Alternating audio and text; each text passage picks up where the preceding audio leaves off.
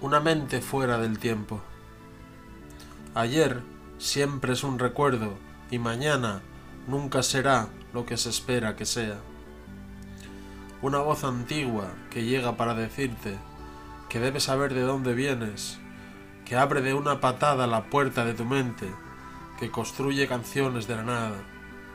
Aún así, es un misterio dentro de un misterio, en un combate mortal con los brazos asfixiantes de nuestra historia colectiva revisada.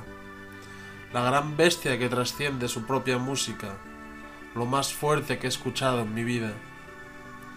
Sin embargo, yo solo soy poeta cuando tengo que ser poeta.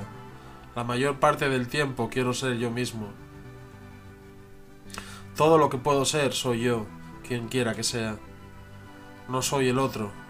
No me preocupo de vivir, tampoco de morir. La vida y la muerte fluyen en el mismo caos, pero no estoy seguro de que el caos me acepte. Recuerdo todo perfectamente, como en un sueño de una pandemia global, como un chico deprimido a las dos de la madrugada. Viajaba por carreteras sin fin, en un mundo donde no había nadie allí con las visiones de ojos tristes. Y estos eran mis sueños. Si quieres entrar en los míos, tendré que entrar en los tuyos. La luz del sol se apaga. No queda nada sino la luz de la luna flotando en el viento. Cuando me desperté esta mañana, mi cama estaba empapada de lágrimas.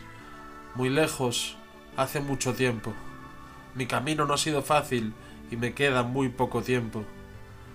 Mientras todo el mundo miraba en la pantalla, atravesamos a toda velocidad autopistas celestes. Pensad que no estáis solos y aterrorizados.